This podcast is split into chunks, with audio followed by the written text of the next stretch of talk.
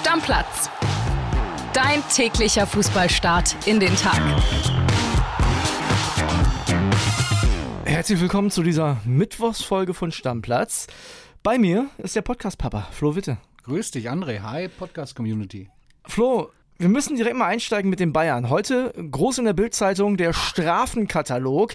Julian Nagelsmann kassiert jetzt, also er selber wahrscheinlich nicht, ich weiß nicht, ob es eine Mannschaftskasse gibt oder ob es dem Verein zugutekommt, äh, 1000 bis 3000 Euro für Verspätung. Ja, da muss man sagen, die werden auf, wird auf jeden Fall schnell gefüllt sein, wenn Leroy Sané noch länger bei Bayern ist.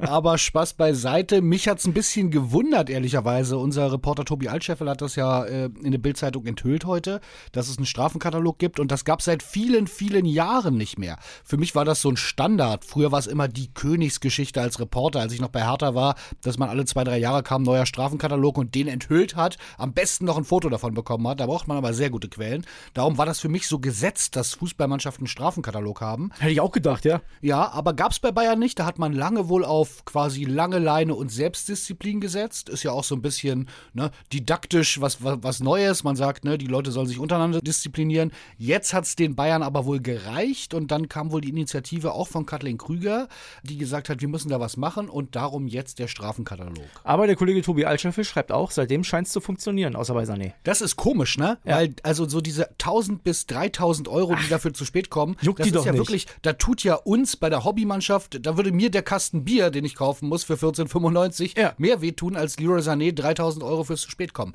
Aber das scheint ein psychologisches Ding zu sein und ich glaube, es geht ein bisschen auch so um Zusammengehörigkeitsgefühl. Wir wissen nicht genau, was mit dem Geld passiert. Üblich sind da in Fußballmannschaften verschiedene Sachen. Entweder, sowas bei Hertha öfter, dass die Kohle gesammelt wurde und dann aufgeteilt wurde an den Staff, also äh, Teammanager, Betreuer, äh, Platzwart, alles sowas. Physios, das finde ich cool. Physios, Ja. sowas da immer. Also die haben sich gefreut über jeden härter Dulli, der zu spät kam, weil da gab es mehr Weihnachtsgeld.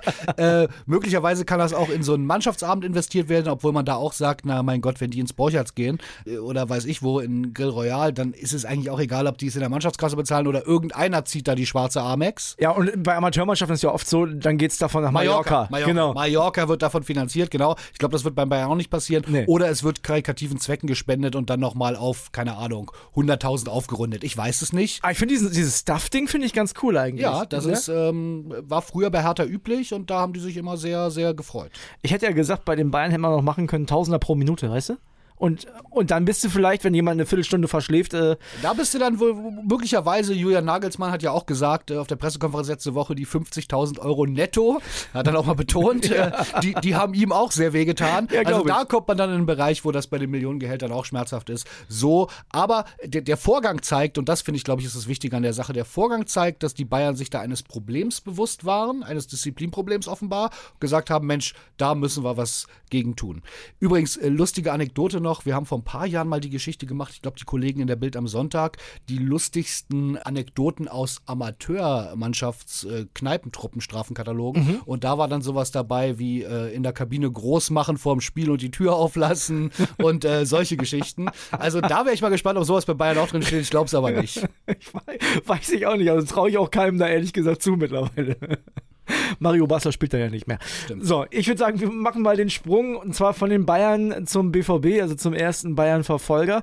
Da gibt es eine super interessante Geschichte rund um Marius Wolf. Ja, als die Meldung aufploppte, unser Kollege Jörg Weiler, der Kult-BVB-Reporter, ihr kennt ihn alle, äh, hat es enthüllt. Marius Wolf musste sich tatsächlich Ende vergangenen Jahres einer Herz-OP unterziehen. Und das ist natürlich aus zwei, drei Punkten bemerkenswert. A, das kommt ja nicht so oft vor. Das stimmt, ja. Er litt wohl an äh, Vorhofflimmern, hat wohl immer Schwindel gehabt, wusste nicht, woran es liegt. Da hat man erst gesagt, man, möglicherweise was an Trommelfällen am Ohr. Und dann wurde festgestellt, nein, der hat was am Herzen, Vorhofflimmern. Das wurde dann in einer minimalinvasiven OP wohl, wohl etwas verödet. Das ist natürlich wirklich schon, dass das beim Fußballprofi passiert. Gott sei Dank fiel es auf. Da Ja. scheint das äh, medizinische System zu funktionieren.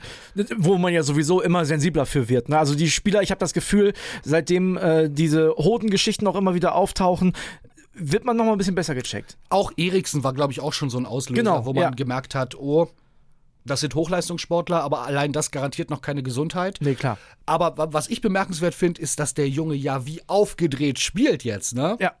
Genau, er, er ist schnell wiedergekommen oder er steht schnell wieder auf dem Platz und kann die Leistung abrufen. Also es scheint im Kopf auch klar zu sein, weil du weißt ja auch nicht, wenn du am Herzen operiert wirst und machst danach wieder Leistungssport, das musst du ja nicht nur körperlich, sondern auch mental verkraften. Ja, absolut. Das scheint ihn nicht zu behindern. Im Gegenteil, ich finde ihn richtig gut, wenn man ihn bei Dortmund sieht. Ja. Der hat ein irres Tempo. Der ist ja auch nicht, ich mag ihn sowieso als Spieler. Ich habe ihn schon bei Hertha gemocht, als er ausgeliehen war. Der ist halt äh, eigentlich ein Spielertyp, der mit der Geschwindigkeit normalerweise kleiner ist, aber der ist ja richtig groß. Der ist knapp 1,90 groß. Ich finde ihn einfach wirklich gut und das freut mich wahnsinnig. Und wenn man jetzt diese äh, Hintergrundgeschichte kennt, ist man A natürlich sehr, sehr froh, dass es ihm gut geht und äh, noch viel besser, dass er in so einer Topform spielt. Flo, ich würde sagen, wir machen jetzt den Übergang zu den steilen Thesen. Ja, ne? ich habe gestern schon gehört, da ja. waren schon einige dabei und äh, da wollten mir wohl Leute Konkurrenz machen mit meinen steilen Thesen. Bin ja ein bisschen bekannt dafür und kriege da auch hier mal viel Lack von der ähm, Stammplatz-Community. jetzt werde ich mal ein bisschen zurücklacken, also äh, lass mal hören, was gibt's da. Wir fangen an mit dem Thomas und der sagt folgendes. Ihr wolltet steile Thesen, ich hätte eine und zwar ich als FC-Fan bin der Meinung, dass der Trainer von Borussia Mönchengladbach, der Herr Farke, nach dem Spiel gegen den FC seinen Job los ist. Sagte Thomas. Das ist eine These, die habe ich von dir so ähnlich schon mal gehört. Ich glaube, wir haben darüber mal diskutiert, dass Farke ja. möglicherweise der nächste Trainer ist in der Bundesliga, der fliegt. Ich finde es eine geile, steile These, muss ich sagen. Die ist mutig, aber nicht ganz unrealistisch. Und bin jetzt nicht so nah dran bei Gladbach, aber nach Derby-Klatschen äh, ist schon so manch ein Trainer geflogen. Und das geht ja auch völlig in die falsche Richtung bei Gladbach, ohne Stabilität. Also ich bin gespannt. Halte ich, gebe ich zumindest eine Wahrscheinlichkeit von 10 bis 20 Prozent, was ja schon ganz gut ist für eine steile These. Für eine steile These sind 20 Prozent gar nicht so schlecht. Ja, sagen wir eher 10. Ich, ich weiß aber auch gar nicht, ob das so steil ist, weil du, du weißt ja, ich halte von dem Kader grundsätzlich erstmal eine Menge. Ich weiß nicht, ob der charakterlich richtig zusammengestellt ist. Das haben wir ja in Bild auch immer mal wieder diskutiert. Aber ich kann mir auch vorstellen, wenn es eine deutliche Niederlage gibt, dann wird es sehr eng für Farke. Wollen wir weitermachen? Machen wir weiter. Okay, Sebastian hat folgendes. Meine steile These lautet, in diesem Jahr steht wieder eine deutsche Mannschaft im Europa League Finale. Wäre geil und halte ich aber auch für realistisch. Wow, die finde ich steil. Die, ah, die finde ich auch richtig steil, wenn du nämlich überlegst, wer ist denn da drin? Der SC Freiburg, ja, vielleicht von den Mannschaften, die die in der Europa League die beste Leistung gezeigt hat, von den dreien. Aber jetzt auch den schwersten Gegner. Richtig. Oder zumindest klangvollst. Ja, die spielen gegen Juventus Turin und das ist nicht so, das ist nicht so einfach. Du bist Feinschmecker des internationalen Fußballs. Wie ist Juve noch einzuschätzen? Ganz kurz. Was glaubst du, wo würden die in der Bundesliga stehen? Glaub, Ohne große Analyse. Ich glaube, Juve würde in der Bundesliga in den Top 3 stehen. Also, okay, ja, glaube glaub ich, okay. ja, die Bayern haben ja meiner Meinung nach schon einen Vorsprung und in den Top 3 steht auch Union Berlin. Also ich, ich glaube, Zum Glück hat Kilian frei. Ich glaube, das könnte Juve mit ähnlicher Taktik auch schaffen, ehrlich gesagt. okay. Ja, die sind ja in Italien äh, momentan nicht mal auf einem Europacup-Platz. Das liegt aber natürlich an den Abzügen, an den Punktabzügen. Äh, sonst wären sie oben mit dabei. Also ich glaube, das wird sehr schwer für den SC Freiburg. Und ich kann mir gut vorstellen, dass Juve das große Ziel hat, die Europa League zu gewinnen, um nächstes Jahr Champions League zu spielen. Ah, das stimmt. Ne? Also das wird nicht so leicht. Wen haben wir noch? Freiburg nehme ich raus, glaube ich nicht. Okay. Wir haben Union. Die spielen gegen diese Mannschaft, die heißt wie die Zigarettenmarke mit genau. Union davor. Genau. Äh, St. Goulois, ich glaube. Ne? Also auch da bitte, liebe Belgier, jetzt nicht festnageln. Ja, halte ich für möglich, dass sie weiterkommen, aber Europa League gewinnen mit der Spielweise von Union Berlin. Obwohl das ist. Er hat doch aber gesagt Finale, oder? Endspiel. Ja, stimmt, er hat Finale gesagt. Gut, das ist natürlich eigentlich auch so eine Mourinho-Europacup-Spielweise, ne? Also könnte passieren. Man hat ja bis zum Endspiel auch immer ein Heimspiel an der alten Försterei. Und Leverkusen?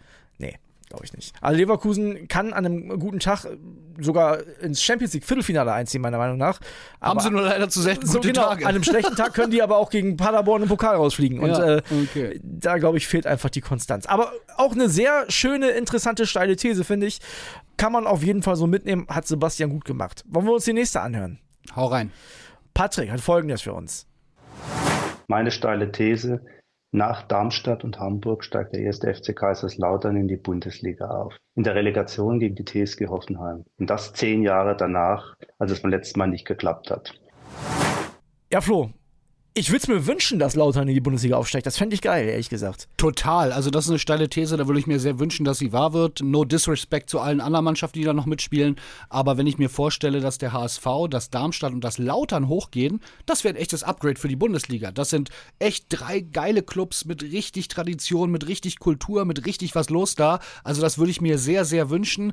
Ich verfolge die zweite Liga nicht so im Detail. Das, was ich mitbekomme, ist da bei Lautern dann doch nicht so, glaube ich, die ganz große große Stabilität, ähm, Ja. die man möglicherweise braucht. In der Relegation braucht man da keine Stabilität mehr, da braucht man zwei gute Spiele. Und ein bisschen Glück. Und ein bisschen Glück, Mhm. aber ich, ich, ich habe so ein bisschen Zweifel, dass sie diesen dritten Platz wirklich dann am 34. Spieltag haben können. Zumal Heidenheim ja jetzt mittlerweile auch schon anfängt, Auswärtsspiele zu gewinnen, wie zuletzt in Bielefeld. Also, Ja, aber das ist schwer. wirklich als neutraler Fan, da muss man sich wirklich, ich habe nichts gegen Heidenheim und die machen da einen Riesenjob und ich mag den Trainer total gerne, aber für die Bundesliga bitte, bitte nicht Heidenheim, sorry. ich bin da komplett bei dir. Ich möchte mir aber auch nicht vorstellen, dass die TSG Hoffenheim mit der Mannschaft absteigt. Also, das kann ich auch einfach nicht glauben. Nee, der Kader ist viel zu gut. Es sind aber auch schon bessere Kader abgestiegen, das muss man auch einmal sagen. Also das kann schon passieren. Ich glaub's aber nicht. Ich glaube, da wird, die werden langfristig äh, oder mittelfristig dann doch noch zwar nicht mehr äh, auf die einstelligen Tabellenplätze kommen, aber so diesen berühmten Hertha Platz 12, den Hertha ein paar Jahre gepachtet hatte, das wäre was. Bist du bereit für Konstantin? Konstantin, ich bin gespannt. Lass hören. Meine These ist, dass Köln und Hoffenheim sofort nach unten gehen, dass sich Schalke in die Relegation rettet am letzten Spieltag und dass wir ein wunderbares Relegationsspiel bekommen werden. Erster FC Kaiserslautern gegen Schalke 04. Also die Lauterer haben es unserer Community auf jeden Fall angetan, das ist schon mal gut. Also die finde ich von allen Thesen bis jetzt am allersteilsten. Ja, die ist vor allem auch steil, weil das eine Menge äh, What-Ifs sind. Also da muss jetzt viel zusammenkommen. Aber ich kenne das. Ich äh, lasse mich auch manchmal zu so steilen Thesen verleiten. Und vielleicht Ja. ist es beim Konstantin hier jetzt ähnlich, wenn ich so ein Gefühl habe. Und manchmal, also ich meine, wenn man sich das alles jetzt im Einzelnen überlegt, ist es nicht komplett unrealistisch. Das stimmt. Äh, dass es aber in der Summe passiert, ist dann wirklich also eine sehr, sehr steile These. Also man muss erstens schon mal sagen, nach 22 Spielen hat Köln schon sieben Punkte Vorsprung auf den Platz 17. Das ist schon eine Menge. Sieben Punkte musst du als schlechte Bundesligamannschaft, die du ja bist, wenn du da unten drin stehst, erstmal aufholen. Zumal die ja im Moment wirklich schwach sind und ja eigentlich gezeigt haben, dass sie deutlich besser und stabiler sein können, als sie es momentan sind. Also es ist ja eher anzunehmen, dass die sich fangen, als dass sie noch schlechter werden. Ja, also beides passiert auf jeden Fall nicht. Die werden nicht Gladbach den Trainer wegschießen und gleichzeitig direkt absteigen. Das kann ich mir nicht stimmt. vorstellen. Nur einer hat recht. So, genau. Dann Hoffenheim, dass Köln und Hoffenheim beide, dass die auch noch beide direkt runtergehen und so Mannschaften wie Hertha, Stuttgart, Bochum und Schalke vor den landen, das sehe ich nicht. Ich auch nicht. Das sehe ich nicht. ich auch nicht, aber dafür sind steile Thesen da.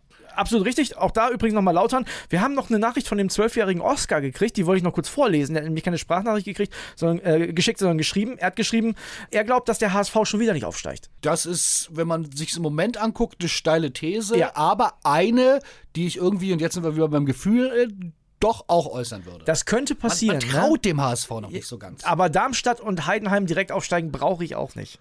Brauch ich Darmstadt nicht. schon.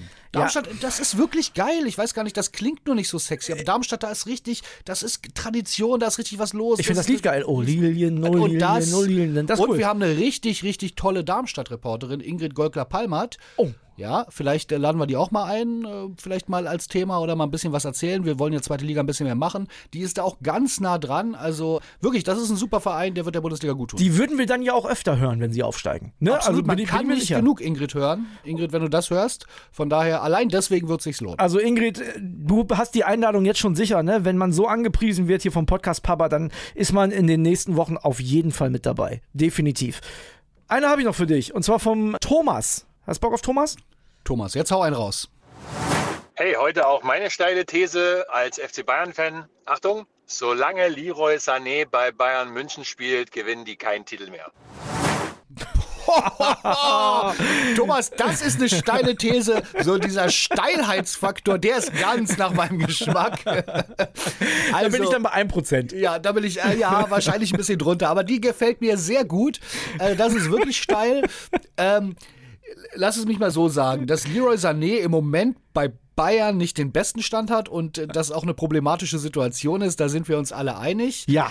Allerdings, selbst im allerschlimmsten Fall, also der bleibt jetzt seiner Bankdrückerrolle treu. Wir haben heute auch äh, eine Geschichte bei Bild.de gehabt, äh, eine Beobachtung gestern aus dem Training, dass er extrem lustlos trainiert hat. Ja, also das ist, da, da passt ganz, ganz vieles nicht. Das ist nicht der Sané in der Form, wie wir ihn kennen und wie er, oder wie, wie er es schon gezeigt hat. Aber selbst im allerschlimmsten Fall spielt der halt nicht mehr. So. Und Bayern wird trotzdem Meister. Das ist nämlich das. Also ich, ich würde ja noch vielleicht sagen, eine steile These wäre gewesen, Leroy Sané spielt, selbst wenn die drei Titel holen, keine Rolle bei einem der Titel. Das ist schon realistischer und weniger steil. Genau, aber dass die keinen Titel holen, Da hat der Thomas mal einen rausgehauen. Aber richtig, du musst ja auch mal überlegen, also der wird ja die Saison da auf jeden Fall zu Ende spielen. Das heißt, Thomas würde glauben, äh, die holen in dieser Saison keinen Titel.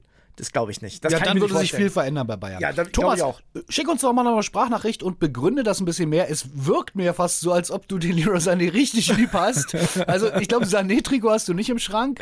Aber ich, ich kann es im Moment ein bisschen verstehen, dass Bayern-Fans von dem gefrustet sind. Der hat auch so eine Attitüde, das ist manchmal dann die Körpersprache. Das ist nicht das, was man dann, das ist nicht so Thomas Müller-like, was man auf jeden Fall liebt, auch wenn er schlecht spielt. Weißt du, ich habe immer das äh, gute Beispiel bei so Leuten wie Sané.